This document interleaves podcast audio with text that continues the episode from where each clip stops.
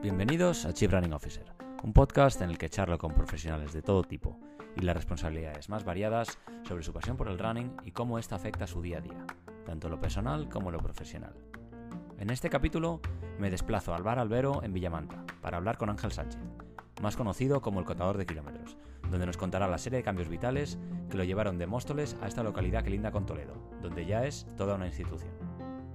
Hablaremos de sus inicios como reclamador de facturas hasta su evolución a especialista en redes sociales y cómo a través de su alias lleva años haciendo gala de su humor, dando consejos y educando sobre el running.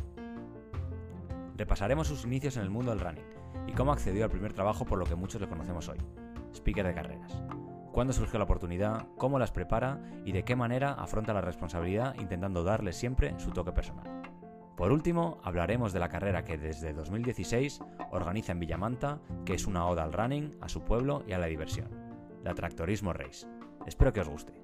Esto es Chief Running Officer y yo soy José Ortiz.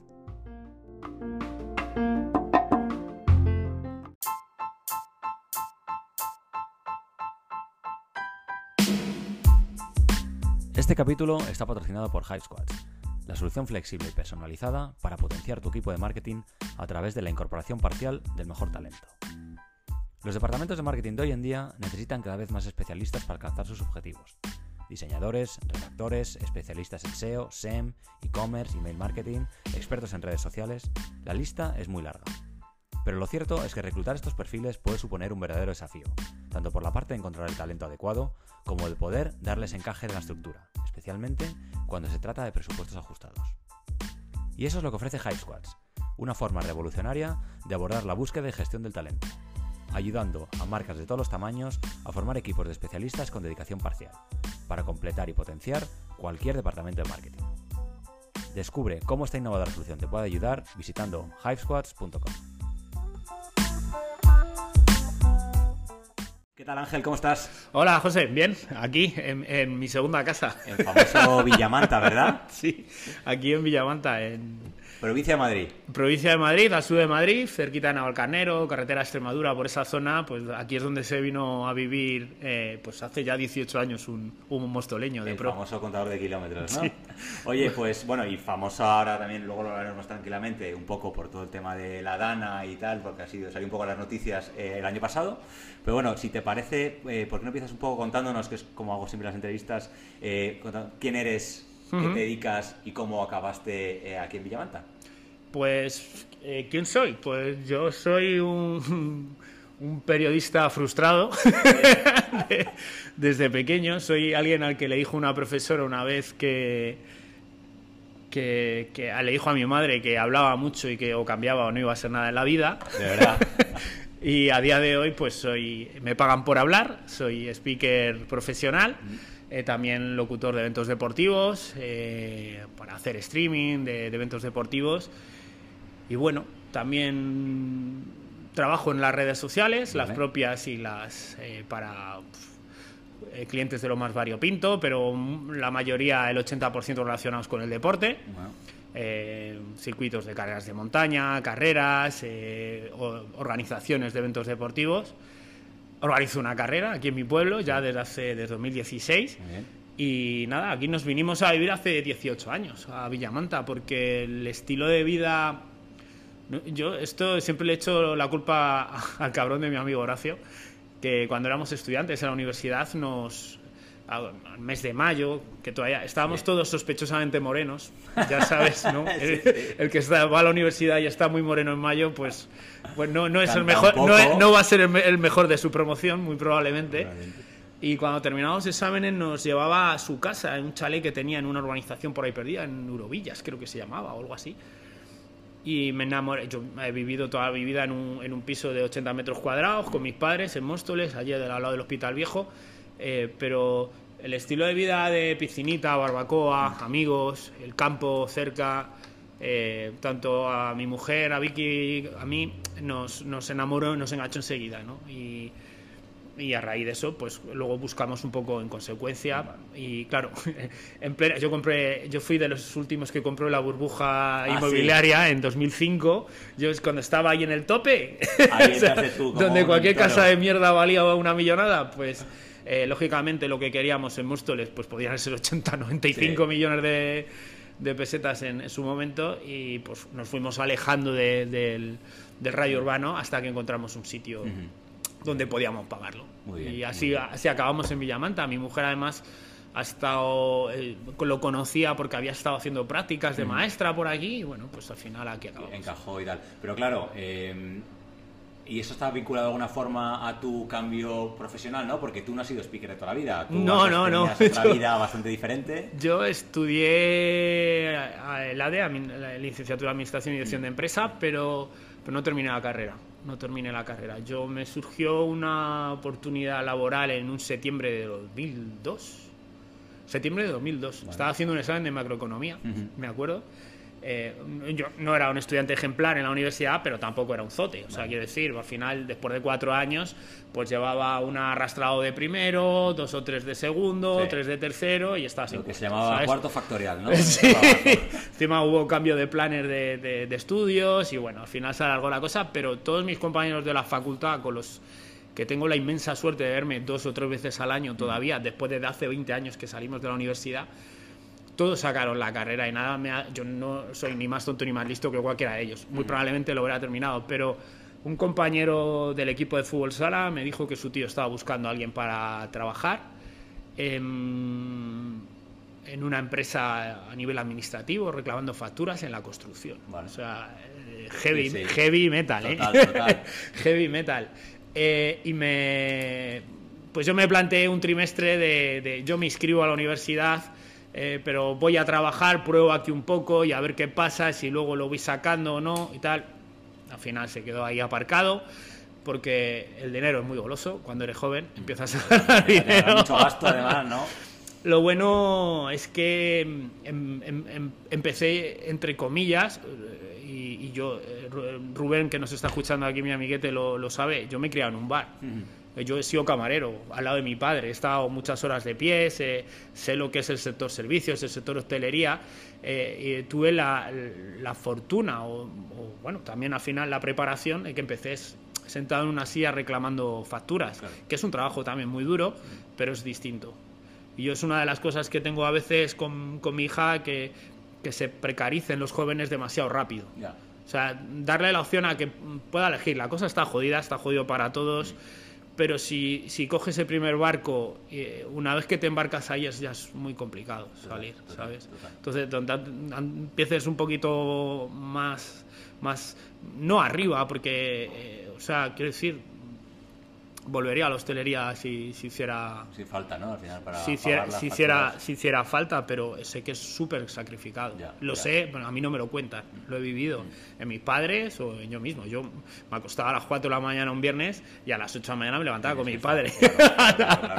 ¿Tu padre tenía un restaurante? Tenía... No, mi padre era funcionario de correos que siempre pues hacía pues como dobles turnos para intentar arrimar un poco de dinero en aquella época donde eh, una pareja se podía permitir y que uno de los dos no trabajase. no, sé si os acordáis, para los más jóvenes eh, había una época, eh, esto parece historia de la abuela de Cebolleta, donde con un solo salario mm. daba para todo. para, una casa, para una casa, para niños No, no me he fumado nada, son las 5 de la tarde, me he tomado solo un café, pero eso existía. ¿vale? Eh, lo que pasa que mi padre pues hacía trabajos extra los fines de semana, etcétera. Eh, y, uno era pues doblar de camarero.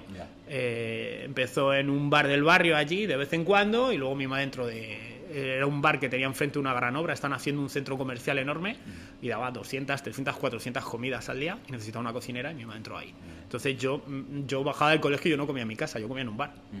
Entonces, toda la hostelería lo, lo he vivido desde, desde pequeño, todo lo bueno y todo lo malo. Eh, y en lo bueno me quedo sobre todo en el trato a las personas. O sea, te hace tener un ojo con las personas muy, muy interesante. Yo tenemos aquí a, Rubén que, que, muchas veces cuando ve entrar una persona ve o entrar un problema o entrar una oportunidad.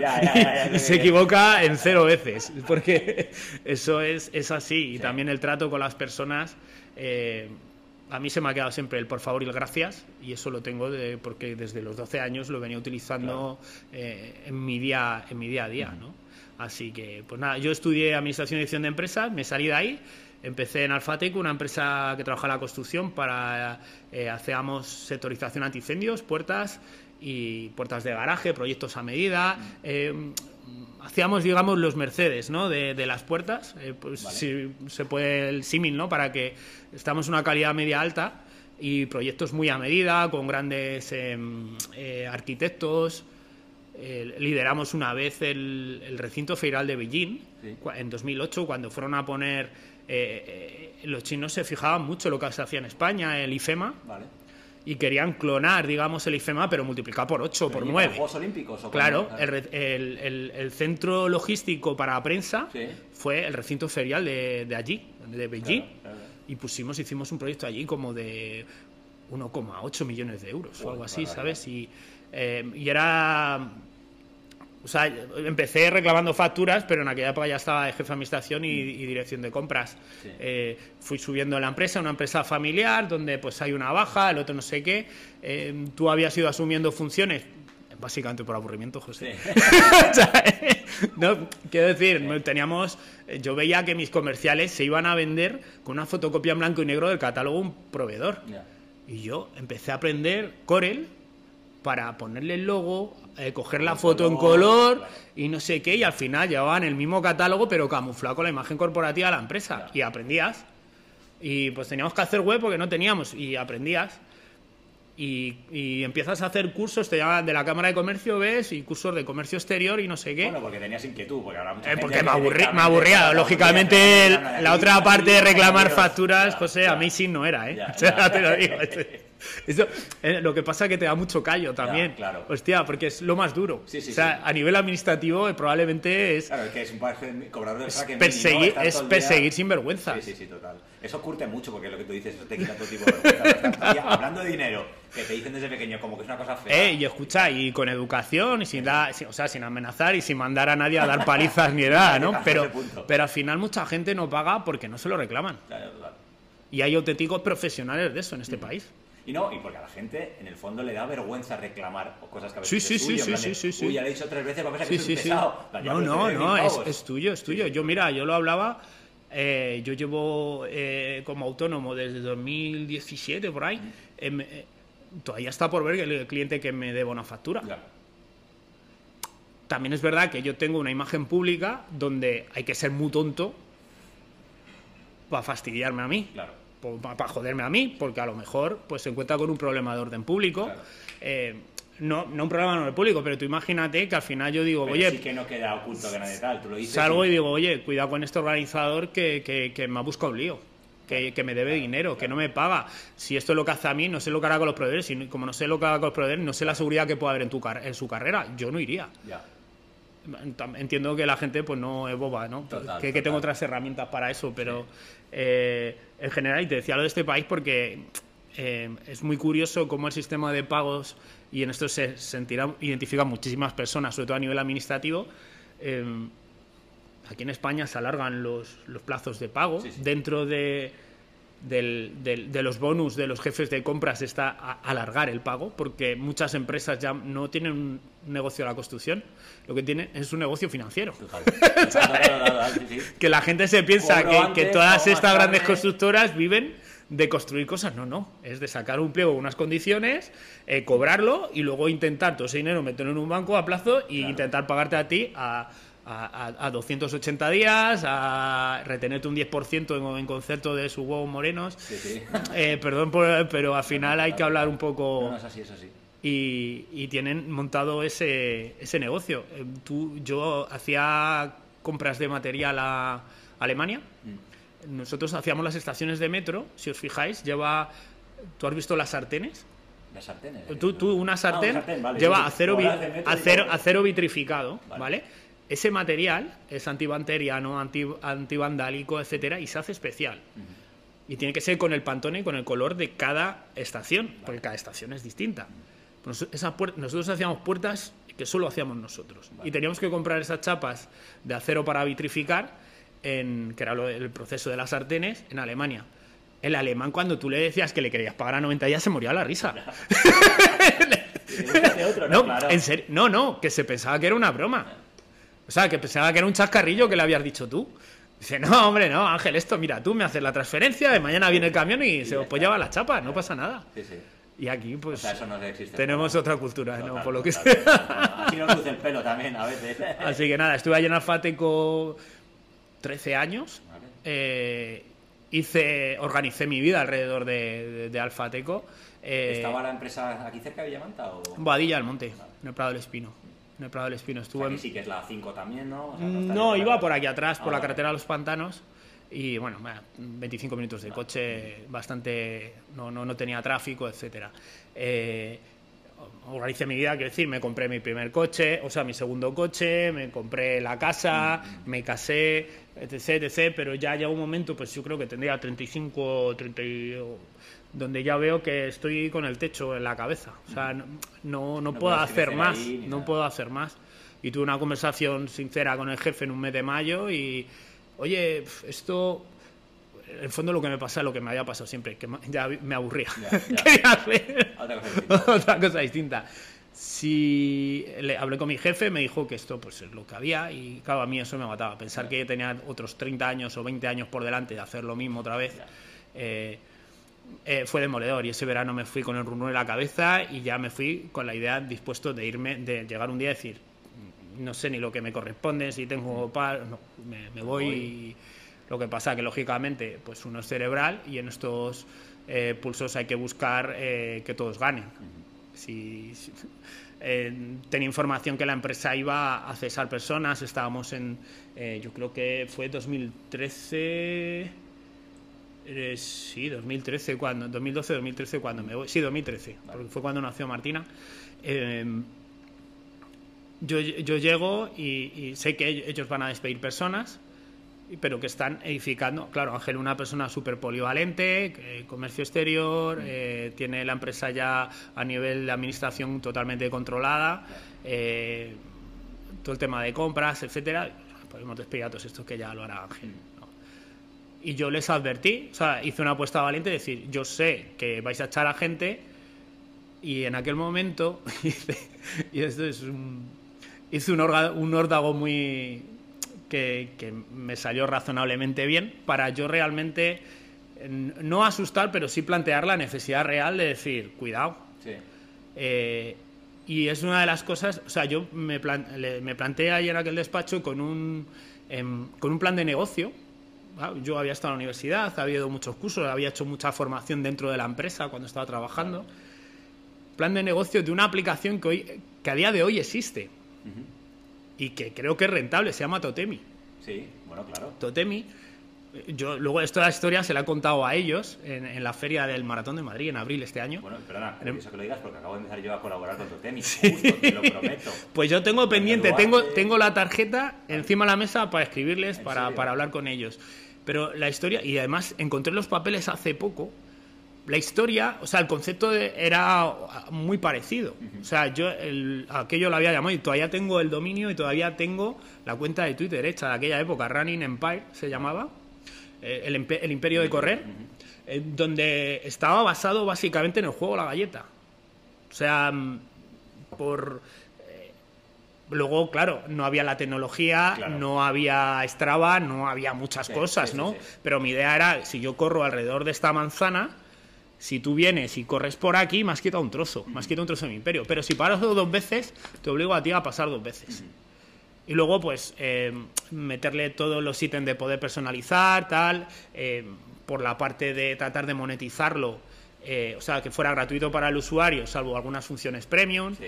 O sea, el freemium en aquella sí, época, sí, que era, era una cosa muy loca. Bueno, en 2013 ya igual ya no, pero...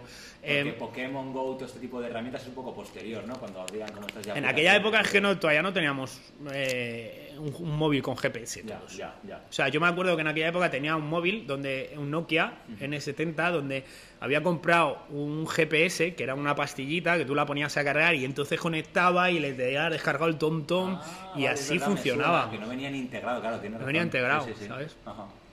Entonces, pues me planteé con ese plan de negocio decir, mira, yo estoy, tengo esto tan avanzado que en algún momento me voy a ir. Si vosotros vais a despedir a gente, yo creo que podemos llegar a un acuerdo para ver cómo gestionamos. La empresa agradeció mucho el gesto, que era muy valiente, porque era muy valiente. Eh, pero claro, les estaba ahorrando quitarse a dos personas válidas, eh, a lo mejor quedarme yo y luego yo irme a los 15 días y sería un problema enorme. Entonces firmamos un acuerdo y ellos eh, me quedé tres meses más, formé a las personas que se iban a encargar de, de esto, luego estuve en consultoría telefónica pues como otro mes más eh, en un horario de 8 a 12, eh, o sea, salimos muy bien de allí, ellos me ayudaron luego con los papeles, paro, etcétera, para poder replantearme luego dónde... Claro. Que el siguiente paso no fue este Totem Ibis, o sí, o lo intentaste montar esta aplicación. No, no, no, ¿qué va? ¿Qué va? Pero si yo no sabía ni diseñar nada. José. Oye, voy a intentar ahora esto o no. En su momento me rondó, pero a nivel técnico no estaba desarrollado. Sí, que bueno, y que todos, además hace falta gente que sepa de programación. Claro, no, no, no, tenía... eh, pero cuando veo que, que- que eso existe y que se desarrolla, el concepto, ¿vale? Sí, o sea, que sí. decir, luego probablemente la idea de Totemin no tiene nada que ver con la que yo tenía en la cabeza.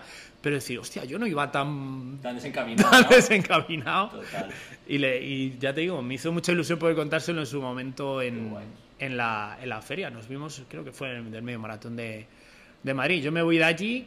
Lo último que hago en la empresa, bueno, lo último no, en ese mes de mayo, cuando tengo esa conversación, eh, pasan una nota interna, siempre pasan de cursos de estos de formación y no sé qué, y había un curso de, de marketing y redes sociales. O sea, no eran cuatro cositas, pero tampoco era un curso de súper mega la hostia. Pero lo hice. No sé, a lo mejor te estoy hablando 300 horas, 200 horas, no sé, no me acuerdo. Lo hice. Y el primer trabajo que tengo, eh, tengo un familiar que tiene un gimnasio y empiezo a llevar esas redes sociales. Y empiezo a potenciar las mías. Vale.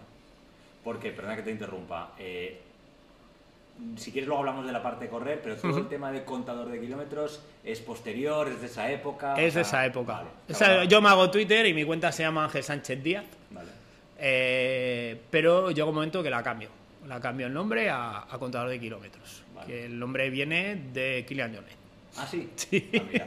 Sí, en aquella época, y, y esta es una época que creo que todos recordamos con especial cariño, o bien porque estamos inmersos en ella, o bien porque la hemos pasado, eh, cuando empiezas a correr, pues te empiezas a leer todos los libros que te caen de correr en tus manos. Algunos auténticas basura y otros, y otros muy inspiradores. Y en su momento, eh, pues en esa época que yo estaba que correría 6 kilómetros o así. Yo he hecho deporte toda mi vida, fútbol, etcétera, pero correr de carrera continua, yo era el que se escondía tenemos un parque aquí en, en, en Móstoles, el, el Parque del Soto, que tiene un lago en el medio, y el entrenador nos ponía a dar vueltas. Yo me, me- me fumaba un par de vueltas por tarde. O sea, me quedaba detrás de un árbol y como el entrenador tampoco tenía para contar a, a tanta gente en el barullo, yo, me- yo- correr por correr no me... No me ha- pero te llama mucho. ¿Y cuándo empezaste a correr? ¿Por esa época? estando en 2011. 2011. O sea, que sí O sea, que dos años Un antes. poco antes, justo. Sí, Vale. yo eh, me rompo la rodilla el cruzado en 2006, 2005. ¿Jugando al fútbol o...? Jugando a fútbol, sí. 2005, me operan en junio de 2006, vuelvo a jugar al fútbol en, o sea, un año después, pero cada un año después, sentado 11 horas en una silla Sí, sí, sí, y no haciendo deporte, yo engordé, me fui hasta los 90 kilos. Ya. Yo, yo mido metro 69, o sea, quiero decir. Sí. Y luego analizando a posteriori parece que sales por, por perder peso, pero salía por salud mental. O sea, al final esos 30 minutos que podía aguantar corriendo eran minutos de paz. Al final yo tenía una vida muy de teléfono, muy de hablar todo el rato. O sea, yo llegaba a casa, yo me ponía los auriculares, no quería hablar con mi mujer, no quería hablar con mi madre, no quería hablar con nadie. Yo ya había gastado las palabras. Ya, para que diga yo eso, ojo, ¿sabes? para que diga yo eso, ojo, pero llegaba agotado mentalmente, ¿no? Y ese salir a correr me reseteaba bastante. Ya, ya. O sea, me daba bastante paz y tranquilidad. Y le cogiste afición, pero viste ahí que supongo que adelgazarías algo también. Sí, sí, a ver, por el camino eh, pues, adelgazas los típicos 3, 4 kilos Sí. eh, que tú ves que eso va, luego pues empiezas a comer un poco más finito.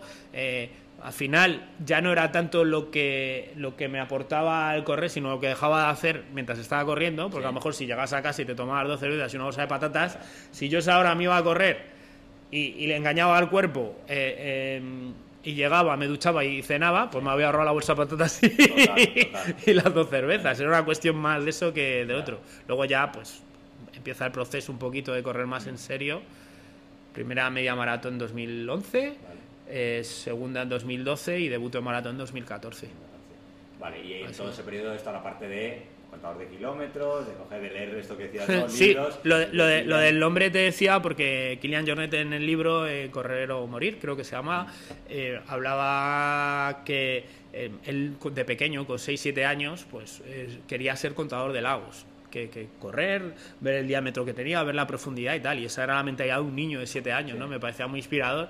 Pero claro, yo me veía el cuerpo de escombro y que no podía correr más de 30 minutos y digo, ¿qué, qué lago, qué montaña voy a correr? Yo, yo no corría por montaña, ni no sabía ni que existía ese deporte y me y me puse contador de kilómetros porque kilómetros sí que se podía contar Claro. y fue a partir de ahí un poco Y hasta hoy, o sea que. sí al final con el conocimiento que tenía de redes sociales me sirvió muy bien para estudiar patrones Claro. Quiero decir muchas de las cosas que hago es, es, eh, o sea o que, o que han triunfado o que han ido bien eh, puede atribuirse al ingenio un poco a- al, al talento de que se te ocurra la chispa Sí, no sí. de hacer una broma. Yo, una de las bromas que hice iniciales, así que cuando tienes 60 seguidores, que son tus compañeros del equipo de fútbol y, y dos compañeros de trabajo, Sí. eh, pues yo me acuerdo que dije una tontería, algo así como que, que era mejor correr la maratón en millas que en kilómetros, porque en millas eran 26 y en kilómetros eran 42, entonces era mucho más cansado, ¿no? Entonces, eso explicado, eh, es- escribes ese tweet dos o tres veces le encuentras una forma donde tú ves que suena mejor. Muchas veces el mismo concepto explicado poniéndolo delante o detrás Cambia. puede generar que triunfe. Pero yo estudiaba el comportamiento de patrones de gente que veía que le podría gustar el tweet y que podía dar repercusión re- retuiteándolo. Y ahí entra el trabajo. El trabajo y el conocimiento. O sea, una cosa es el talento, que se te ocurra la bobada, pero ponerla y darte cuenta que determinada cuenta se conecta todos los días, le ves interactuar y retuitear cosas de corredores eh, entre la una y media y las dos. Entonces tú a la una y veinte soltabas tus cosas, Ya. a ver qué pasaba. Y, y eso no es coincidencia. Hay, que, hay que saber cuándo... Eh, pues sí, pero bueno, lo que hoy en día, cuando tú vas a programar en un Facebook eh, eh, una, eh, o en un Instagram, eh, desde la propia plataforma de, de, de business de, de- Sí, redes sociales, eh, te dicen, em, pues horarios recomendados, porque ellos ya saben. Ya. Pero en aquella época yo no tenía esas herramientas, claro, claro. pero sabía que eso existía. Es decir, había. Entonces, me interesa que esto lo vea, pues un día lo retuiteaba, pum, y, y subías 30 seguidores. Ya, ya. Entonces, ah, dabas. Pero justo, fíjate la paradoja, lo último que hice a nivel de formación en la empresa fue redes sociales. Pues sí, lo que más te queda, ¿no? O sea- Porque a día de hoy lo que sigues aplicando con el ciervo de Burgos. Sí, bueno, claro, al final. Al y lo de final las rayas de los árboles y todo Hostia, esto, ¿no? Sí, sí. Yo, ¿no? sobre todo, me, Luego va- me valgo mucho de eso de. La gente está deseando corregirte en público. Total. ¿Sabes? O sea, yo todavía no he encontrado, creo, em, una persona que haya abierto el privado y me haya dicho, oye Ángel, creo que estás equivocado, esas marcas que ves en los árboles y las piedras son marcas de, de senderos de pequeño, de gran recorrido, que se utilizan, etcétera. Yo soy técnico deportivo de montaña, o sea, quiero decir que... que- contar- contar- pero muchas veces, eh, para el que no nos escuche y no sepa a qué se refiere José, si no me sigue en redes sociales, arroba contador de kilómetros, eh, pues puse de vez en cuando pues voy a la montaña y veo pues esas marcas amarillas y blancas o rojas y blancas en la piedra que indican estos tipos de senderos. Y yo empiezo a especular como está la, la vida llena de gente zumba y de conspiranoicos pues digo pues que a lo mejor está marcando árboles para talarlo la industria maderera y no sé qué. Entonces hay tres tipos de personas los que se lo creen y se indignan muchísimo conmigo no conmigo sino a mi lado a mi lado con la industria. en contra de la industria muy bien muy bien señalado y es muy gracioso y enternecedor están los que mm, abiertamente te dicen que eres su normal o idiota o te faltan al respeto, el que te lo explica como diciendo, mira qué tonto es, Sí. tiene más respeto, pero sigue tratando de dejarte en evidencia. Y luego están los trolls, que son la gente que me conoce ya de hace 10 años en redes sociales, y en vez de apagar el fuego, pues echan otro leñito. Al que se ha indignado, pues coge y le dicen, es que es verdad, es que qué cabrones, y no sé qué. Entonces, está bien porque no haces daño a nadie, no te ríes de nadie en concreto, nadie sufre. O sea, a mí me parece el troleo perfecto. Porque, claro, si tú toleas a alguien Sí, no humillas a y esa persona claro. acaba sintiéndose humillada y fastidiada, pues no es bonito, no, no es agradable. Total. Ni siquiera para la persona que no lo sufre o que lo está viendo desde fuera. Pero oye, en una cosa donde todos estamos echando unas risas y todos estamos entretenidos y nadie sufre, pues a mí me parece. Totalmente, como también el otro que hacía mención es un vídeo que salió hace poco, ¿no? De un oso comiéndose un ciervo, que también empezó a rular por WhatsApp, que a mí alguien me dijo, estos son los Pirineos, y en plan, estos son... decía, algún amigo me decía, no, no, esto es un oso grizzly, aquí no. De repente veo que tú lo retuiteas diciendo en plan de, acojonante lo que pasa en la estepa burgalesa o algo así, ¿no? Sí, no puse la, la naturaleza es maravillosa. Yo lo empiezo a utilizar ya como fórmula, porque Vale. os encontraréis algún tuit más de esto, porque los, ya lo utilizo ya como en plan modo plantilla cada vez que veo animales interactuando. Hace poco he puesto uno, eh, estaban dos lobos eh, siberianos persiguiendo una liebre. Sí. Y yo, eh, eh, que estaban, do- do- eh, do- eh, y puse algo así como que estaba tremendamente documentado el juego interespecies, como, y pongo, ya pongo un conejo blanco, ¿sabes? Yo intento dar pistas de que, de que es una troleada, ¿sabes? Porque claro, no puse lo del Burgo, lo del oso Burgos y el, el reno, Sí. que puse reno. Sí, en, vez de, en vez de ciervo, puse reno aparte, ¿sabes? Que es un animal que, que aquí no hay. No, y eso, ¿sabes? claro, en Laponia, ¿dónde están los renos? Sí. Claro, la imagen para, el, para que os hagáis una idea, pues era un, un- oso arrastrando el cadáver de un ciervo. No, el ciervo estaba vivo todavía, eh, sacándolo de la carretera, pero para comérselo, obviamente, objetivamente, la naturaleza haciendo sus cosas. Pero yo puse que lo estaba rescatando para evitar que estuviera, que lo atropellase, que la naturaleza era maravillosa Verdad. y que, claro, pues luego la de gente que me, me empezó a dar lecciones de que aquello no eran burgos. O sea, no sospechaba que, que no fuera un reno, sí, sí, pero ni que lo estuviera salvando la vida, pero que aquello no era Burgos. Eso es lo primero. Lo segundo, ya eh, sobre las especies, que si, que, que si- que si es un reno, que si, que si es un ciervo. Ya los que abiertamente te faltaban al respeto, y justo coincidió los días de Navidad, y yo le contestaba, pues Felina había para ti también. Su normal gilipollas. No cabe un tonto más, no, no se puede ser más tonto. Yo le digo, te garantizo, yo puedo. O sea, pues es muy jocoso. La verdad es que me lo paso muy bien en redes sociales. Trato de Con utilizarlas. espíritu trolear siempre, pero bueno, no siempre. No, yo eh, de vez en cuando tengo también eh, un tema reflexivo y trato de aprovechar la, la- la posición que tengo ahora con, de números y tal para que ciertos mensajes pues queden, queden bien grabados, ¿no? A un poco a modo lo que hacíamos en Tira Larga, que yo a lo mejor te estamos hablando de la montaña con el cachondeo y no sé qué, pero, pero ya aprovecho y te digo cómo comportarte cuando viene Ya. un helicóptero, que sepas lo que hay que hacer, ¿no?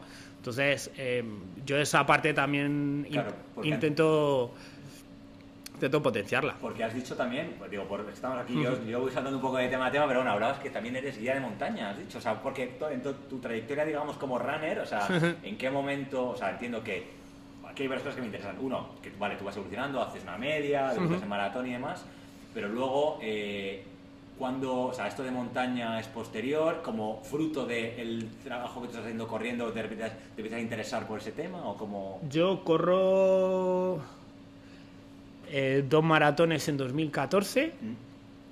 y en 2015 corro la maratón de Barcelona. Ya llevo tres maratones de asfalto. No sé si corro. No, Madrid corro un, un tramo nada más. Y ya lo siguiente digo, joder, ¿y esto de correr por montaña cómo será? Pues, pues si he hecho corriendo, ¿no? Corriendo eh, por asfalto eh, 42 kilómetros, pues a ver si puedo hacerlos en montaña, caminando, tal. Y me apunté a Ultra Pirineo en 2015. Entonces ahí empezó mi relación con la montaña, totalmente novato, no sabía nada de material, estuve a punto de plantarme en la salida con un cortavientos estándar en medio de una chaqueta de agua específica que alguien me dijo en su momento, pero yo me lo compré, lo compré en el Carrefour. O sea, quiero decir, Sí, sí, sí. ese, era, ese, eso, es sí, sí, lo que hay. ese era, el nivel del que partía, ¿no? Afortunadamente yo no pisé prácticamente montañas antes de ir a Ultra Pirineo, pero hice un trabajo de fuerza muy intenso, estaba muy bien entrenado y completé la carrera bien, la disfruté. Y ¿Qué distancia tenía, te acuerdas? Era 42 kilómetros y 2.500. Lo que pasa que te daban un tiempo de corte de 8 horas, muy limitado en aquel año, en Ultra Pirineo. Normalmente era una carrera que era, yo la hice con 45 kilómetros y 2.500. Y era una carrera que normalmente tenía 42, 3 kilómetros menos y un tiempo de corte de 10 horas. Y ese año la quisieron hacer muy racing y cortaron. Y yo me llegué a, a, 12, 13 minutos del tiempo ah, de corte.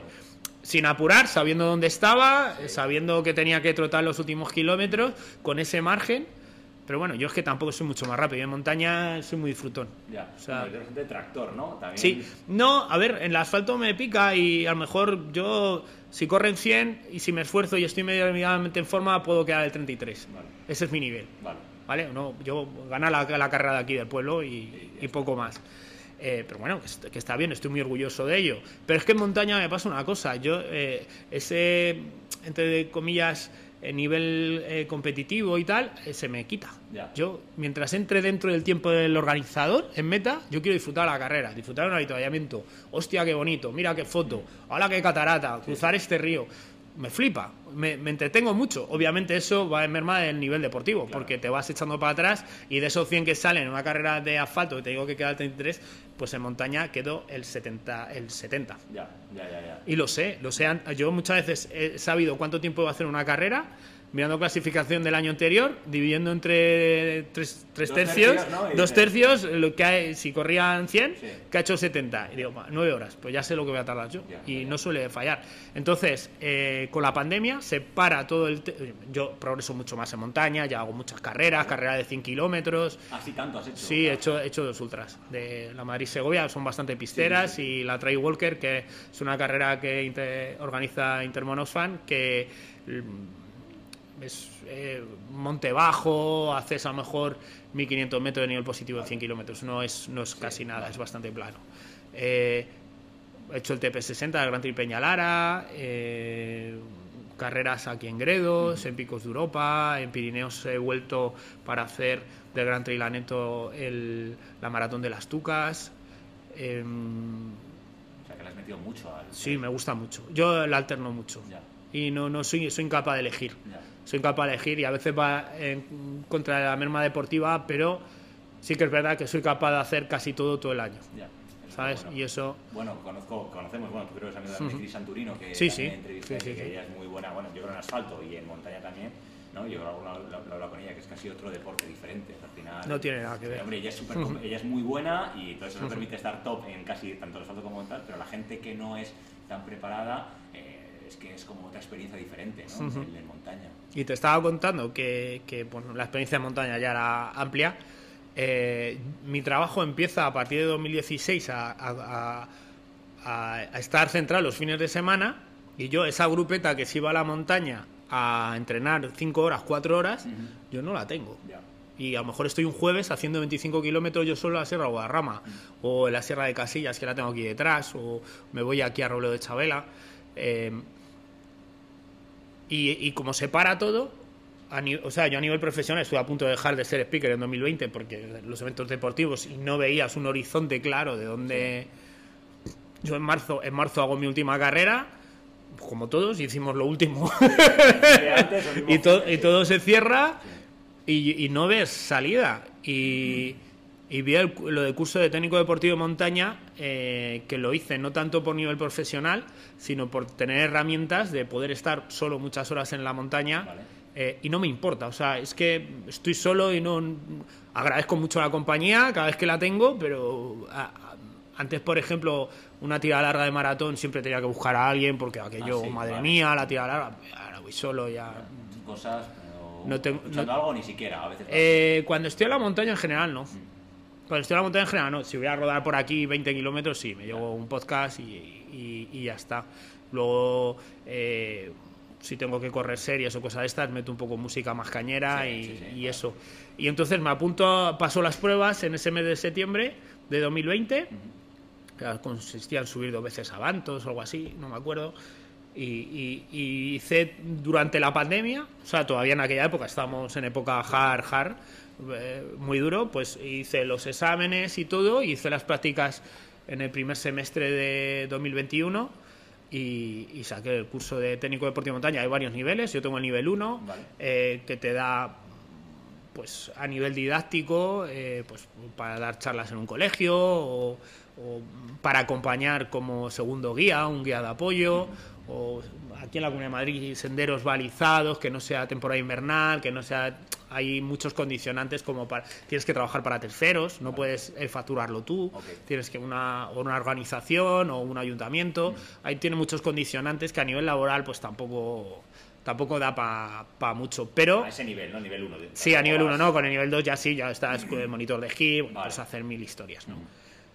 Pero estoy muy contento de haberlo hecho y muy orgulloso porque me costó, la cabeza cada vez es más dura, cuesta más aprender cosas eh, en general, cuando eres mayor pues es, es- es la vida, menos, sí, tenemos sí, menos neuronas. ¿no? Ya. cosas nuevas, como decía Homer, ¿no? Cada vez que aprendo una cosa nueva se me olvida conducir.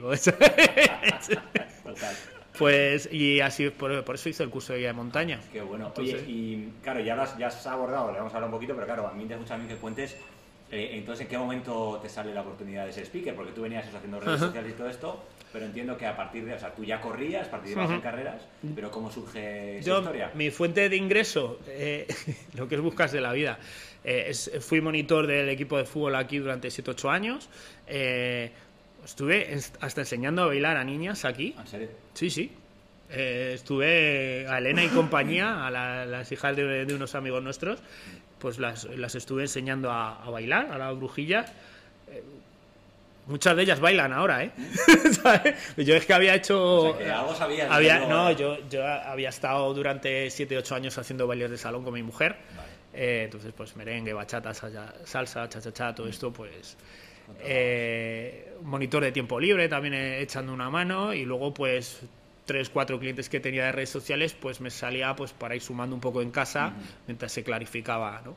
y yo hago en un mes de, de enero de 2016 hago un vídeo en redes sociales, en YouTube, donde hablo de objetivos deportivos. Pues quería correr mi primera carrera de 100 kilómetros, la Madrid-Segovia. Quería bajar de 3 horas 30 de la maratón de Sevilla, donde me había retado con Carles Castillejo, que es amigo mío, y organizamos un tema solidario bastante eh, potente con, con, la- con los caldos Aneto. Los, sí. los conocéis. Todo el que ha corrido un poco ha recibido una bolsa y un caldo en su vida. Eso, un salvacenas, es el salvacenas, eh, completamente. Son muy amigos míos los de Aneto. Ah, sí. Sí, luego te cuento la. Bueno, te la cuento ahora. Eh, yo cuando corrí mi primera media maratón, pues recibo el Aneto. Ujú. Y, y corro mi primera maratón y pues la bolsa corredora era mucho más floja, etcétera. Con los conocimientos que yo tenía en aquel momento, pues me pareció mal. Quiero decir, hay que tener muy claro que como organizador no es lo mismo pedir muestras para 500 personas de la media maratón de Fuenlabrada que para las 40.000 que pueden correr el maratón de Madrid. Sí. Es, es fácilmente entendible con los conocimientos que tengo ahora, pero en su momento me parecía muy ofensivo. Decir, yo he pagado 60 euros por el dorsal y no me han dado una mierda. Y yo, en vez de escribir en contra de, pues decidí escribir a favor de. ¿No? Como muchas de las cosas que hago en la vida, es decir, pues en vez de voy a ver cómo puedo. Y escribí un texto en el blog, porque también tuvimos la época de bloguero, ¿no? Donde contabas tus carreritas y tal, y lo llamé a Neto Natural Gracias, como para que el corredor, concienciarle de que cada vez que recibimos algo la bolsa del corredor, ha habido una persona que se ha encargado de buscar el patrocinador, colaborador, patrocinador, colaborador, que no es lo mismo, Sí. ¿vale? Eh, una persona que le ha escuchado y que se ha preocupado, y luego unos voluntarios, la bolsa, tal, hay mucho trabajo detrás, ¿no? Entonces hizo las gracias y se generó una corriente de simpatía hacia el caldo aneto tremenda por parte de los corredores porque desperté una sensibilidad que ya estaba ahí. Claro. O sea, a la gente le gustaba recibir la bolsa, le gustaba recibir el caldo. Y me escribió eh, Josep, que era el, el responsable de colaboraciones de la, aquella época de Aneto. Que tú y- no conocías de nada. o sea, Ah, no, no, me escribió por correo electrónico, oye, estamos emocionadísimos, tenemos toda la empresa revolucionada con lo que has escrito, con la ola que se ha despertado y que te queremos conocer. Y, pero, pero como un cuento de Navidad, o sea, yo era que un bloguero allí escribiendo, ¿sabes? No, no, no era nadie, mi número es como, o sea, Aneto no me invitó por ser contador de kilómetros el, el que es ahora, sino un, pues un corredor random. Sí, sí. Y me invitaron, me pagaron el billete, me fueron a recoger a la estación de Sanz, me llevaron a Artés, a la fábrica, me explicaron, se presentaron Bueno, y hice allí amigos. eh, que a día de hoy todavía muchos de ellos conservo de vez en cuando nos vemos en la feria gourmet, cuando vienen aquí a Madrid, bueno. etcétera. Eh, y de eso ya es 2016, o Vale. sea, han pasado ya unos añitos. Y si Dios quiere estarán en mi carrera colaborando como están colaborando todos los años. Entonces hago ese vídeo con objetivos deportivos y hago otro, eh, o sea, y ese mismo vídeo eh, pues me marco objetivos personales, ¿no? Me acuerdo en aquella época estábamos luchando a ver si conseguíamos eh, una silla para el, el hermano de un compañero, de un corredor, pues me gustaría hacer esto, lo otro, y, y digo, me gustaría ser speaker de carreras, creo que se me daría bien. Yo solo lanzo ahí y hay gente que ya me viene siguiendo algunas carreras que me venían siguiendo en redes sociales y a los 15 días recibo la oferta, eh, o sea, la consulta de Eurafrica Trail, una Vale. carrera que se disputa en, en- en- en dos continentes y en tres países. O sea, ya una carrera internacional. Es decir, no, no, O sea, no sí. Ángel. Diciendo, oye Ángel, nos gustaría. El año pasado hicimos la edición cero de nuestra carrera y en el formulario nos dijeron los corredores que el tema de meta y posmeta que está un poquito frío y tal, y queremos contar contigo. Pero, Y- y perdona, eh, o sea, me parece genial tener objetivos y tal, pero en base a qué dijiste, quiero ser speaker de carreras, porque te molaba porque, el ambiente que hay porque me sale solo, José. ya, sea, me sale solo. Yo estoy ahí sentado en la terraza y pasa un tío corriendo y le digo cuatro cosas. Ya, ya, ya. ya. Sí, y sí. no estoy cobrando. Ya, ya. ¿Sabes? Sí. Eh, pues lo dije así y. em, eh, y esa carrera ya era en octubre. Em, por estas fechas, justo, justo Mm. subo este vídeo ahora, ¿no? Y me dice, hay unos amigos que tenían una revista en su momento, se llama Run Online, eh, que hablaban de temas de correr y todo esto, que ofrecían servicios deportivos a carreras de fotos, de vídeo y de, de- de speaker. Y va a ir uno de ellos a hacerlo. Dice, oye Ángel, nos llevamos bien y tal, pues si te, si te apetece, vente conmigo. Vente conmigo. En 2016. Y me voy a Malpica de Tajo a, a correr la carrera de allí de Malpica de Tajo en, en, en honor a San Sebastián. 20 minutos duré hablando. Y la voz te dijo... No, porque al final la pasión, la voz, si la subes mucho, te pasas de tono, eh, te vas. Y en aquella época, y es un músculo que se entrena como cualquier otro. ¿Sabes? A mí me ha ayudado mucho. Yo seré mejor o peor speaker que cualquier otro compañero. Eh, Peor que muchos de ellos, a mi juicio. Eh, y no es falsa modestia, realmente los veo y digo, yo eso no lo tengo. Pero yo he puesto muchas horas. Y eso tiene su valor también, porque carreras de ultradistancia, carreras de dos días, carreras de fin de semana, eh, es un valor añadido. Claro, ¿sabes? porque si... Perdona que te, te pare ahí, porque si puedes contar un poco para los que te escuchan, en plan de, de cómo es, no te diría el día típico de un speaker, pero para que alguien entienda, por ejemplo, alguien, tú que estás en una maratón, cuánto tiempo tiene que estar hablando, pues estás en meta, ¿sabes? O sea, cuánto tiempo antes tienes que llegar, cuánto tiempo estás, cómo funciona más o menos a nivel trabajo eh, estar en una carrera que no sea un ultra de 100 kilómetros. A ver, esto tiene una variabilidad muy grande, porque va el, el evento típico de carrera de 10 kilómetros en Madrid, pues, pues te pide pues estar una hora y media antes para controlar lo que tú puedes controlar, porque si lo dejas en manos de otras personas va a haber problemas. Y luego lo que desluce es tu trabajo. Esto es mm, fácil de entender, ¿vale? Eh, tú llegas allí, eh, ¿dónde va a ser la salida? Todo esto, claro, dos horas antes de la carrera no hay nada montado. Claro, claro, claro. Va a ser aquí, donde estamos tú y yo. Yo llego, pongo aquí mi mesa, aquí un alargador, me preocupo de que todo esté montado, saco aquí mi mesa de mezclas, eh, conozco los altavoces que ha traído el organizador, los coloco, eh, me, me aseguro de que la, eh, por la- el, el tapete que tiene el organizador para el cronometraje, pues tiro un cable para poner un altavoz uno a cada lado, Vale. etcétera. Y luego me coloco de tal manera para que no se acople el sonido donde voy a estar yo, sabes que los altavoces, si tú te colocas, eh, pi, empieza Sí, a pitar, sí, sí, ¿no? Vale. Pues tú, tú eso lo has planteado. Me voy a tomar café porque yo aquí hasta media hora antes de la carrera no, No tengo que decir nada. Tú te vas, de repente te han montado el arco allí. Ya. Ha llegado un operario y lo ha montado allí. Y tú llegas tranquilamente y, y se te han colado aquí. Hay mm, 500 personas entre donde tú tienes el receptor del micrófono, el control de la música, que la música es muy importante en nuestros Claro. eventos, y no puedes cruzar. Y ya estás allí. Y se está acoplando todo el rato. Y se oye mal. Y los altavoces están aquí detrás. Y tú te oyes con retardo. Ahí, ahí, mal, ahí- y, y al final estás encabronado. Sí. Porque no, no, no está luciendo nada. Entonces tienes que estar pendiente de lo que puedes controlar. Sí, lo ¿vale? técnico y lo todo eso. Sí, que en general no suele haber problemas porque hay grandes profesionales, hay un técnico de sonido que ya él ya sabe el 90% de las cosas, pero de repente, a lo mejor llega una persona nueva y tú le tienes que decir, mira, ahora se escucha fenomenal, pero aquí se van a, se van a meter 500 personas con sus teléfonos móviles y la frecuencia del, del micrófono al receptor no va a funcionar. ¿Y por qué lo sabes? Pues porque lo sé, porque llevo aquí cuatro años haciendo la misma carrera y me ha pasado 20 veces. No, pero que sí, que sí. No, ponme una antena repetidora allí, por favor, pónmela. No, pónmela. Hazme caso. Hazme caso. ¿Sabes? Porque, porque ya has visto el problema, ¿no? Entonces, eh, llegar, em, hacer el pequeño briefing con el organizador, quién va a ser la persona que me va a dar el ok definitivo para lanzar la carrera, es súper importante. Hay veces que tiene que venir policía municipal y decirte, el circuito está revisado, o te viene el director técnico, o te dice la propia persona que te ha contratado, o el de prensa que está por allí. Eh, tiene que haber, en, en carreras como la Maratón de Madrid, tiene un protocolo y un timing súper importante de cumplir. O sea, van por oleadas, tú tienes que ir dando con la voz, ayudando a todos los voluntarios que están trayendo las oleadas. Es, eh, tienes que estar muy atento a lo que tienes que estar y luego ponerle el corazón, la animación, el, el- el sello propio, ¿no? Es verdad Que- que no lo había pensado, porque, claro, cuando yo estaba en la parte de correr, pues tú estás pendiente de que si la música te anima y tal, pero claro, tú tienes que estar también coordinando todo eso. que no, es no, tú, yo, 40.000 yo, estoy, mira, las nueve en punto sale o ocho y media, ¿no? te digo, tengo pantallas del reloj ¿Eh? solo para esto. De verdad. Claro, mira, tú date cuenta, ¿ves que ha desaparecido el segundero? Sí. Eh, yo esta pantalla no la llevo cuando estoy trabajando. Llevo otra pantalla, porque va el segundero. Claro.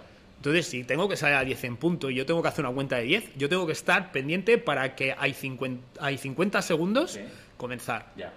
Y estar, y voy por el, por el 7, por el 8 y estoy mirando para ver, porque hay veces, mm, eh, eh, parece una tontería los segundos, pero no tenemos conciencia y a veces son más rápidos, a veces son más lentos. Sí, sí. O sea, tú vas 10, 9, 8, 7, te estás pasando de, rápido, 10, 9, se te han pasado 3 segundos y tú vas por el 9. Entonces, tiene, tiene su ciencia, pero bueno, eso al final va un poco ya en piloto automático. Lo que me gusta mucho es eh, meditar un poco qué les voy a contar antes de la salida.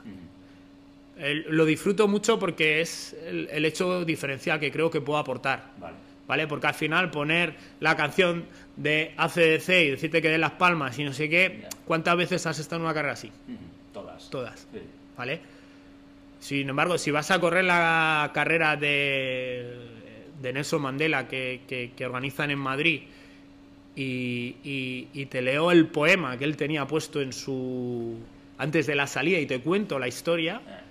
eh, y encima pues yo qué sé veníamos estábamos todavía en pandemia y pues, la libertad era una palabra que no la teníamos que ganar sabes Sí. Eh, como en aquella época en su momento eh, Mandela pues eh, son salidas de las que estás orgulloso porque luego la gente te dice hostia qué bueno Porque se me ha puesto la, piel de gallina ¿Tú diste la salida en el Maratón Madrid 21?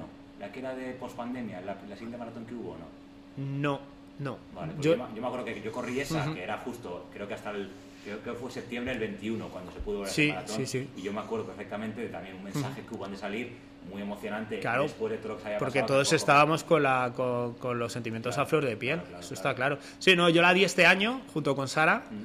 eh, y consensuamos un poco un texto donde pues yo les vine a llamar junkies del, as- del asfalto, eh, pero no, punkis, punkis, de la- punkis del asfalto, perdón. Eh, para reivindicar un poco ese tono rebelde del que decide correr Madrid, Ya. porque Madrid es otra cosa. Sí, sí. O sea, que hay que correr rápido, va a correr Valencia, va a correr Sevilla, va a correr Berlín. Eh, el que te dice que tiene mejor marca en Madrid, tú lo miras con un respeto distinto, ¿sabes? Y a mí me parecía que era algo que había que recordarles en, en la salida, de que, que soy los punkis del asfalto, que, que ese tono rebelde que va mucho con el rock and roll, eh, ¿sabes? 100%, Eh, 100%. Con el espíritu estoy muy orgulloso también de aquella salida, ¿sabes? Eh, estoy pensando ya, si tengo la suerte de poder estar allí en ese momento, que nunca es una de las cosas que a base de ir perdiendo carreras, ganando otras, yo nunca doy por supuesto que vuelvo una carrera, Vale. yo voy, hago mi trabajo lo mejor posible. Y Y al año llaman, siguiente ya. yo cojo el mes de enero y llamo por teléfono, ¿qué tenéis pensado hacer? Porque puede pasar que no. Sí, sí. Y a veces no tiene nada que ver con lo profesional, con que vayan a traer a alguien mejor o peor que tú, eh, o que tú hayas hecho algo mal, sino que hay otros condicionantes. Mira, este trae la televisión detrás, este no sé. Y necesitamos que venga gente desde el extranjero y vamos a traer un speaker irlandés para que venga aquí, no sé qué. Tú que no puedes hacer nada. No puedes hacer nada. Y no está en que tú hayas hecho algo mal. Eh, eso. Pero a mí de lo que más me gusta es eso. Estoy especialmente orgulloso también de de las salidas del, del, Gran Trip Peñalara. Tiene tres carreras, eh, un cross por la noche el viernes, la salida a la ultra por la noche el, el viernes también. Son 100, ¿no? Son 104 kilómetros.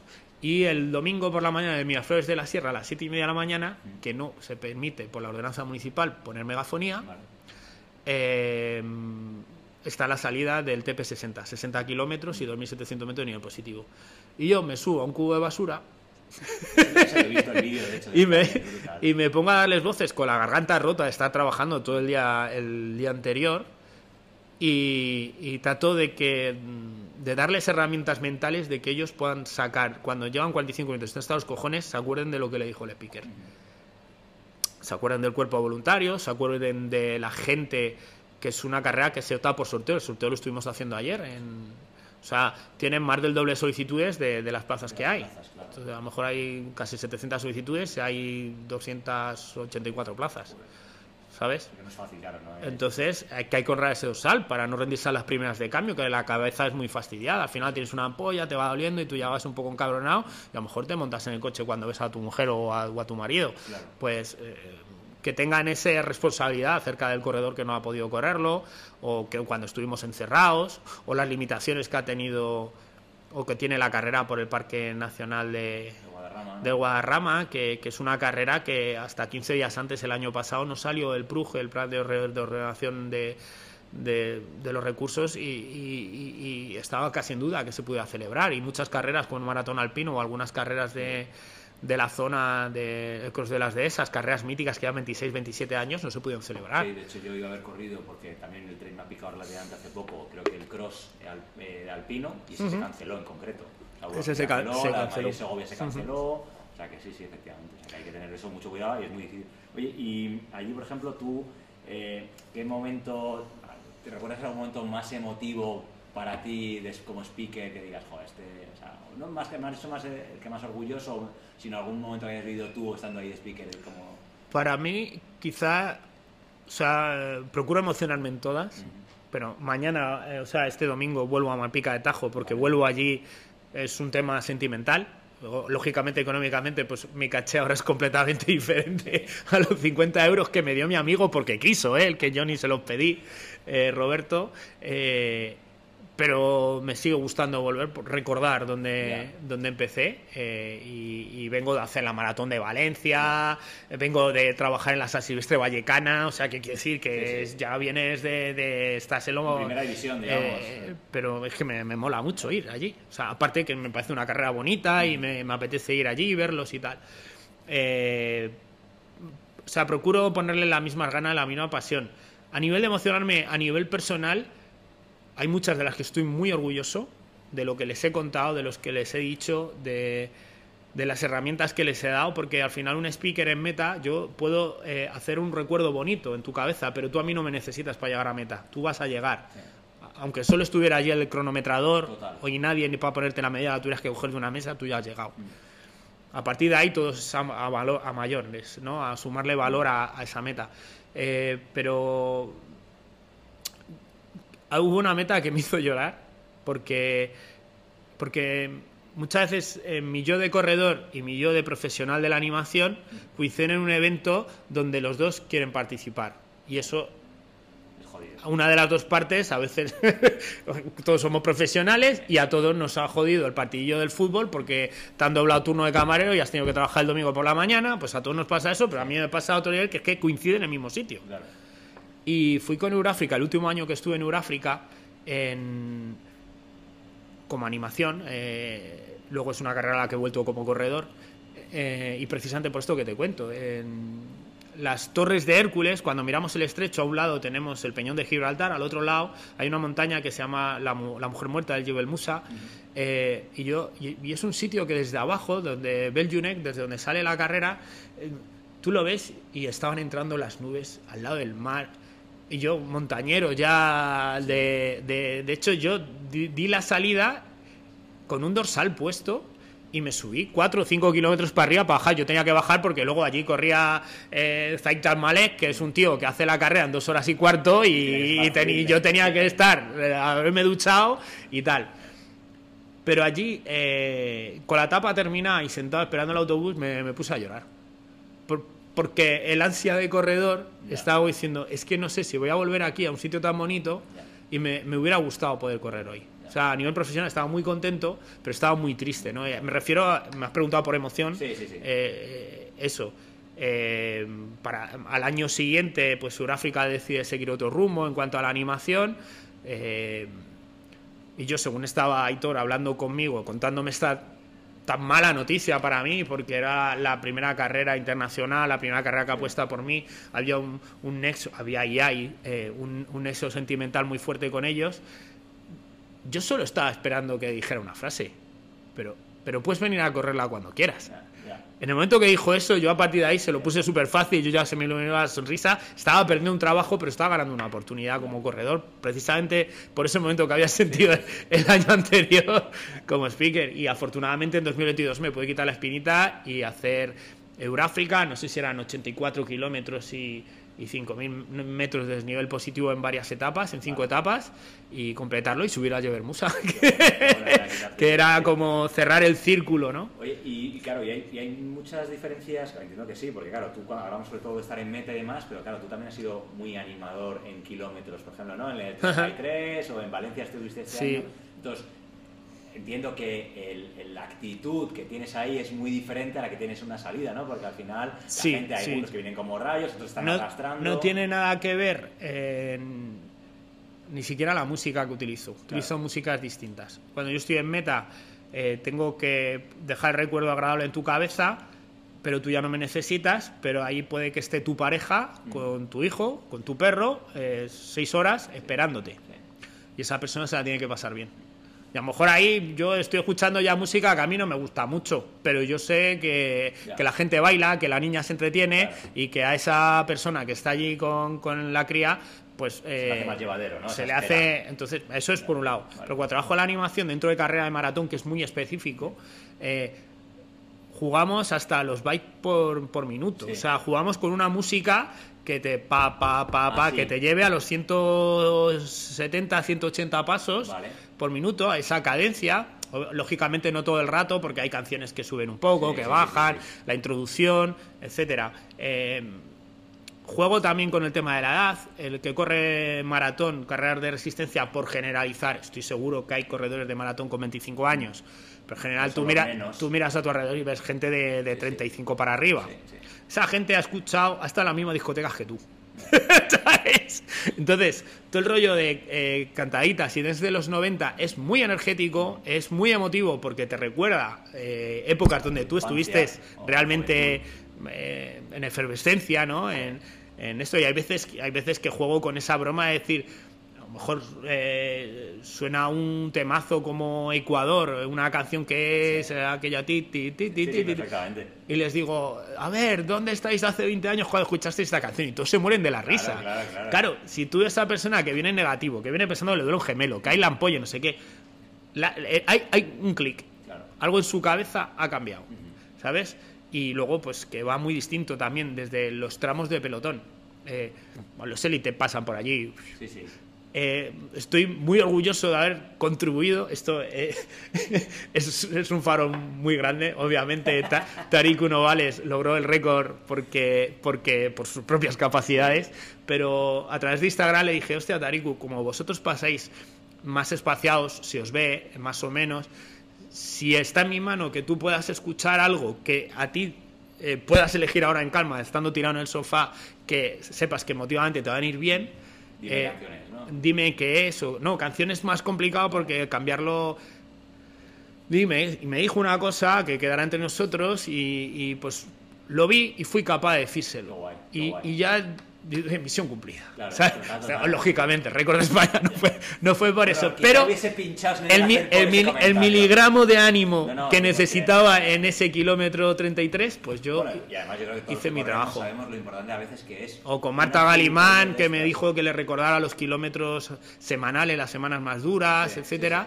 Eh, pues eso, eso lo puedes hacer lógicamente cuando, pero en- en Valencia con, con 30.000 corredores, cuando ya llega el chorro, o sea, ya es una carrera con muchísima densidad a partir de las horas- dos horas y media Sí. de tiempo en meta, me refiero, ese ese bloque de corredores. A partir, a a- más de tres y media. a partir de ahí ya es un chorreo de gente donde juegas ya con mensajes un poco más genéricos, de recordarles el- la- las horas quitadas a la familia que hagan que merezca la pena, que pues que hemos hecho todos. hablo- les hablo en, en estos términos porque al final hay que ser muy directo. La cabeza del corredor va a 180 pulsaciones, hay que ser muy directo. De las putas series que hicieron un jueves por la tarde en un polígono industrial. Eh, porque es así, al final es donde podemos correr, en muchas ocasiones en entornos urbanos. Yo hago las, las, las hago en la vía de servicio aquí, Vale. en el paralelo. Tengo 400 metros, esa es mi pista de atletismo. Que hace poco leí que alguien los hacía en, en un Ikea, en un parking también. Sí, pues sí, sí, sí, claro, pues a lo mejor encuentras un sitio, pues está lloviendo, pues es un sitio estupendo para hacer series. Eh, entonces juego con todos esos mensajes ya más genéricos y luego ya cuando viene la parte de atrás del pelotón que viene más sueltos, esos corredores también necesitan ayuda específica, el que viene caminando y al final tú eres corredor de maratón, has estado al otro lado del dorsal y tú ves las caras y tú sabes lo que está Sí, sí. más o menos pasando por ahí. Y le lanzas dos, tres mensajes. Oye, venga, intenta totar a 7.15, que si no caminando eh, vas a echar eh, media hora más. Piénsalo, venga, que sí que puedes. O a lo mejor bromeo con él, digo, oye, tengo el jefe ahí, digo, como te van caminando por aquí me van a despedir, digo, tienes que echar a correr ahora mismo. Ya, Pues igual que te has sonreído tú, ese tío que viene en negativo, le cambia el chip. ya ha cambiado. O ves la bandera y la abras en su idioma. Eh, A ver, yo no manejo ocho idiomas, pero para, para animar en cuatro o cinco me apaño. En francés, en inglés, italiano, Sí. portugués, me manejo bien, ¿no? Eh, pues le arrancas una sonrisa, pero esa persona de repente encuentra a alguien amable hablando en su idioma. Claro. Pues esa es muy diferente y a mí en la animación es con diferencia lo que más lo que más lo que más me gusta, Sí. o sea, me apasiona. Es- eso es eh, porque lo empecé a hacer de manera amateur instintivamente. O sea, yo, ¿te acuerdas que estuve dudando si había corrido en 2015 o no a Maratón de Madrid? Estoy recordando que yo a la salida a casa de campo espero ahí un amigo porque para ayudarle en los últimos 10-12 kilómetros. Eh, yo tenía dorsal, pero había tenido unas molestias y al final pues no, no, no salí de inicio. Y yo me subo allí, en esos pivotes que hay, que ahora que lo han remodelado, toda Sí, la bajada, sí, sí. eh, pues me suben esos pivotes a dar palmas a animar. Y luego en el blog me empieza a pitar gente a decirme, hostia, que me he enterado que eras tú el que estás ahí arriba, muchísimas gracias. Y eso yo, en 2016, se lo escribo a la Maratón de Madrid como idea, decir, oye, creo que podría estar animando en este punto, a nivel profesional, etcétera. Lo reciben bien, pero antes de, de que ellos me contestaran casi, eh, yo había solicitado la colaboración de Physio Relax, de una marca de cremas, Sí, sí, sí. para mi carrera. Y me empieza a contar el propietario de Physio Relax, mi idea me la empieza a contar a mí. Vale. Estamos pensando en montar un, un punto de animación para que sea tal y no sé qué. Digo, espera, Antonio, te voy a enviar, más. te voy a enviar el correo que he enviado hace 10 minutos a la Maratón de Qué Madrid. fuerte. Y así empecé yo animando en mitad de carrera. Maratón de Sevilla, Maratón de Madrid. Ya. He estado en la Maratón de Ibiza, he estado en, en la Maratón de Las Palmas cuando se disputaba en el norte de, de- de la isla. eh, y Madrid he estado varios años, hasta que ya en el último año surgió la oportunidad de estar en la, en la salida. En salida. Así Qué que- bueno. Oye, eh, como tampoco tenemos muchísimo tiempo, sí que me gustaría, o me gustaría empezar a hablar también de tu carrera, porque la he Sí, ya varias sí, sí. veces, porque ahora estamos en Abrí, abrí inscripciones ayer, Claro, ayer mismo. Entonces, si nos puedes contar un poco, bueno, qué consiste, cuál es distancia y Vale, poco pues, la historia de mi, la carrera. mi carrera la organiza un corredor popular que cuando corrió por primera vez eh, 15 kilómetros, los corrió en un polígono industrial eh, sin habituallamientos y en el mes de junio. Vale. Casi fallezco por allí por el camino. ¿Vale? ¿Era una tirada larga o qué era eso? En, en mi época sí, una- era como una tirada larga como para preparar la media maratón que luego finalmente corrí en, en octubre. Eh, o sea, estaba todo mal hecho. era, era como nadie debería de... Y entonces yo en 2016, no, en 2015 organizo una quedada entre corredores eh, y vienen aquí 30 o 40 personas. Vale. Pero una cosa muy informal, tal. El siguiente paso, digo, voy a organizar una carrera. Y me lanzo a organizar una carrera eh, conforme al, al lema del tractorismo runner que hablaba yo en su época, era corredores duros y fiables, ¿no? Es decir, bueno, no somos los más rápidos, pero tenemos otras cualidades, ¿no? Claro, eso pequeño paréntesis, porque antes se preguntaba qué tipo de corredores, te hablo de tractor, por eso, ¿no? Porque tú en tu blog hablabas de que eras. Hablaba de tractorismo y venía como poner 10 mandamientos donde, pues, eh, ayudar, eh, bueno, Sí. un poco ser buena persona en general, Sí, ¿no? sí, sí. Eh, no preocuparse tanto por el ritmo y por así, ser fiable. que, que está bien, pero Sí. sobre todo es ser fiable, ¿no? Eh, Bueno, puedo correr casi todos los domingos del año, pero no me lesiono, tal, pues. Pues eh, a raíz de eso y organizo la chaladura que la Tractorismo Runner, que es quitarle toda la presión, no tengo cronómetro, no tenemos clasificado, la clasificación os pongo todos en número uno, el tiempo pongo soleado, me da igual todo, pero la saco oficialmente, saco un. PDF para que tú a tu cuñado le digas que has quedado primero, porque estás en primero. Eh, los habituallamientos es una cosa salvaje, eh, jamón, torrenos, tortilla, eh, lomo, ¿sabes? Vale. Chorizo, eh, patatas fritas, eh, un montón, pero además te pongo eh, para 16 kilómetros, que es la distancia más larga que tenemos en la actualidad, tenemos eh, 4 kilómetros, eh, 12, y si en el, en el recorrido de los 12 kilómetros, en el kilómetro 6, tú llegas antes de 45 minutos, te dejo tirar por el recorrido más largo. Vale. Si no, no, por una cuestión de timing para los niños y todo esto. vale, vale. Entonces, le meto eh, tres avituallamientos más meta. Que es, una, o sea, eso Sí, es un disparate. Sí, Cualquier sí, carrera de asfalto de 10 kilómetros, si tienes suerte que te den agua en el 5, Efectivamente. eh, ya aplaudimos con las orejas. Pues, o sea, me voy al extremo. Le quito la competitividad. Mi carrera tiene un 50% de participación femenina, que es una barbaridad. Es una barbaridad, o sea, eso no existe. Está la carrera de mujer, por lo- lógicamente, pero eh, yo estoy muy orgulloso de eso, porque personalizo las prendas. O sea, eh, no hago una estándar. Si hago una headband, pues pone tractor o pone tractora. Si hago manguitos, pone dura y fiable o duro y fiable. Vale. Eh, si hago camisetas, si me da el presupuesto algún año que me ha dado para hacer camisetas, pues igual. Entonces procuro que, que- que tengan los baños disponibles, que en las carreras de pueblo pues llegamos los salvajes que somos los tíos y nos metemos en uno y nos metemos en el otro, visitante y local, y llega la chica que se quiere duchar y no se puede duchar. Pues todo eso lo cuido, porque sé que es una problemática que existe y lo cuido. Y lo, y lo cuido. Y, y así empezó la carrera y aquí pues hay años que nos hemos juntado 600 corredores. ¿Cuánto- ¿tiene- ¿Tienes un tope de inscripciones o de El tope, hombre, no, aquí no pueden venir 5.000 personas porque no entramos. ¿Vale? A ver, yo lo que pasa es que, eh, pues un mes antes del evento, estamos a dos meses ahora, eh, ¿Porque calculo ¿Qué fecha es, perdona? 10 de marzo, 10 de marzo. vale. Eh, lo tienen en la web, es tractorismorunner.com. Lo voy a poner como el vínculo. ¿Vale? Sí, y ahí ya pones 2024 y ves el evento, te lo cuento un poco, que es una carrera que no es competitiva, etc, etc, ¿vale? Eh, yo un mes antes del evento veo eh, cómo va funcionando y hago una previsión y compro material. Quiero decir, al final, para tener un buff personalizado o algo personalizado, yo tengo que encargarlo a terceros. claro. Eh, y es una apuesta que tengo que hacer un mes antes. Entonces yo digo, pues todo va bien, eh, pues vamos a cargar a 500. Eh, pues veo que esto está súper flojo y como al final yo he puesto mi dinero, Claro. eh, no, no puedo, digo, pues, pues encargo 350 y cuando llego a 350 corto y a tomar Y por saco. está, claro. O sea, básicamente... Jamón, eh, sí, sí, no, pero al final como el jamón y todo eso son cosas que se compran la última semana, puedo dimensionarlo mejor. Ya. Pero lo que me marca el límite de la carrera es eso. Qué bueno. ¿Sabes? Oye, pues, Así eh, que- o sea, bueno, llegar a casa, cuenta conmigo este año. Hacemos carreras infantiles también. Es aquí, sí. Hacemos carreras infantiles también de 0 a 6 años y de un 6 a domingo, 12 es un años. sábado. Domingo, domingo Que 10. puede venir con la familia, Sí, sí, no, está pensado poquito. para eso. Vale, Está vale. pensado para eso. Y, y carreras, de, o sea, carreras infantiles que no son las de 4 kilómetros. Hay No, pero mi hija corre, mi hija tiene 10 años, ¿por qué? Porque la meta está abierta 3 horas prácticamente Claro. para carrera de 16 kilómetros. Pues de Pero no, no.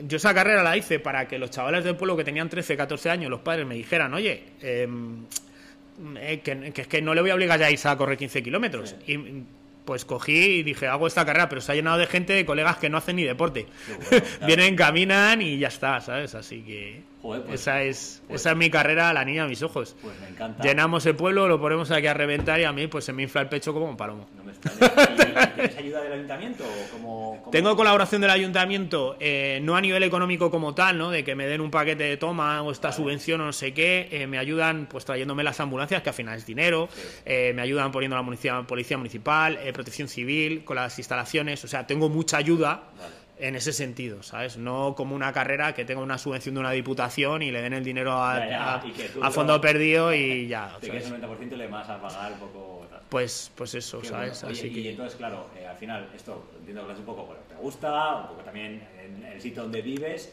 Eh, claro, ¿cómo ha afectado? Porque lo de la Dana eh, destrozó bastante ¿no? Ujú. esta zona y luego yo tengo entendido que tú has estado lesionado también porque te caíste arreglando algo. Sí, me caí- ser, me ¿no? caí O sea, del tejado arre- arre- arreglándolo. Por motivos no eh, estrictamente deportivos. No sino- deportivos, no, no. Eh, aquí perdimos un vecino, hemos perdido el polideportivo, la piscina, el campo de fútbol, mucha gente ha perdido su casa entera, un- ha habido un desastre grande. De hecho, eh, parte, o sea, en el formulario de inscripciones tú puedes hacer una donación directa, que ya veremos en qué lo empleamos, porque estoy viendo pues si podemos rehabilitar el parque de perros que se nos ha destrozado. Te digo los perros, no porque sea la infraestructura más necesaria, pero por poner un ejemplo directo, Sí, sí, ¿sabes?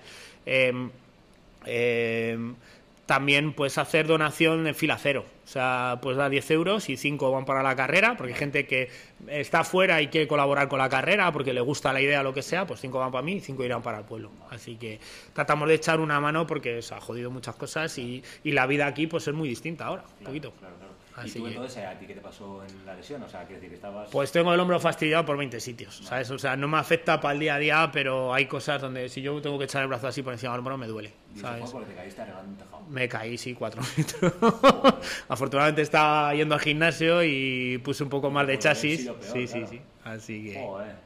Pues nada, oye, pues eh, nada, Ángel, eh, me ha encantado la charla, la verdad. Igualmente, José. gustado, o sea que muchísimas gracias. La verdad que, pues eso, la sensación tienes el don de que mm, la persona se sienta cómoda y puede- podría, creo, se lo escucha Raúl y se lo escucha más gente, que podríamos estar aquí horas y efectivamente podríamos estar aquí Yo hablando.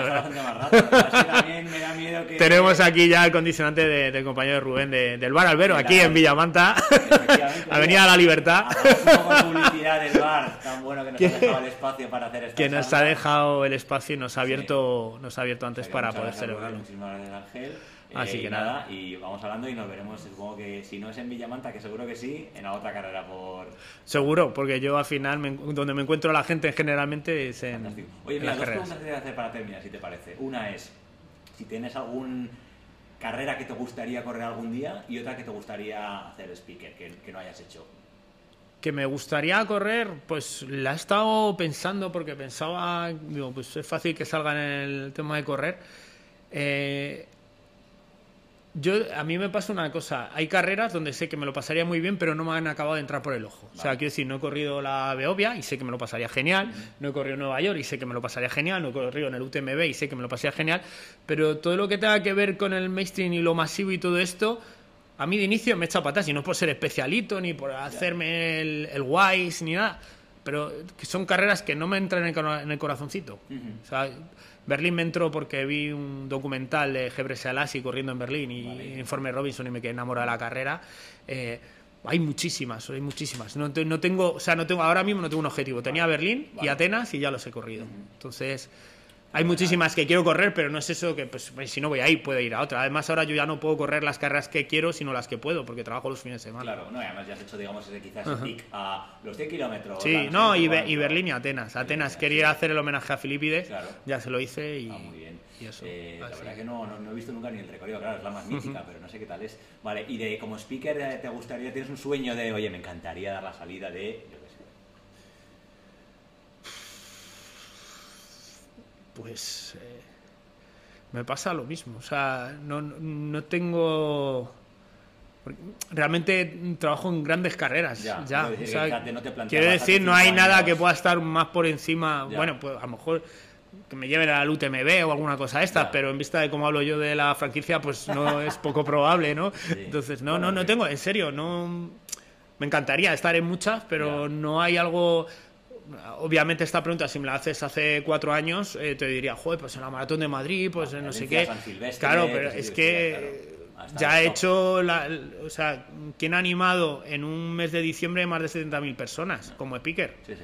O trabajas en el fútbol o es No, no, muy complicado, ¿sabes? Yo de 20, 30, 25.000, 30.000 en Valencia y, y, y 40.000 en... Sí, pero en fútbol es muy diferente porque tú al final estás hablando en radio, por ejemplo, pero no sabes quién te está escuchando. Tú aquí ves en un momento la reacción de la gente, ¿no? O sea, tú ves el efecto Claro. que tiene tu trabajo. Es una Exacto. cosa que también acojonante de dar miedo y también muy motivador. plan, joder, está levantando. Sí, pues no, no tengo. Además, en, en muchas de esas carreras tengo grandes amigos trabajando allí y me encantaría trabajar a su lado. Ya, ya, ¿Sabes? ya. Como, como he tenido la suerte de trabajar con Chito, con, con Depa, con Josh Speaker.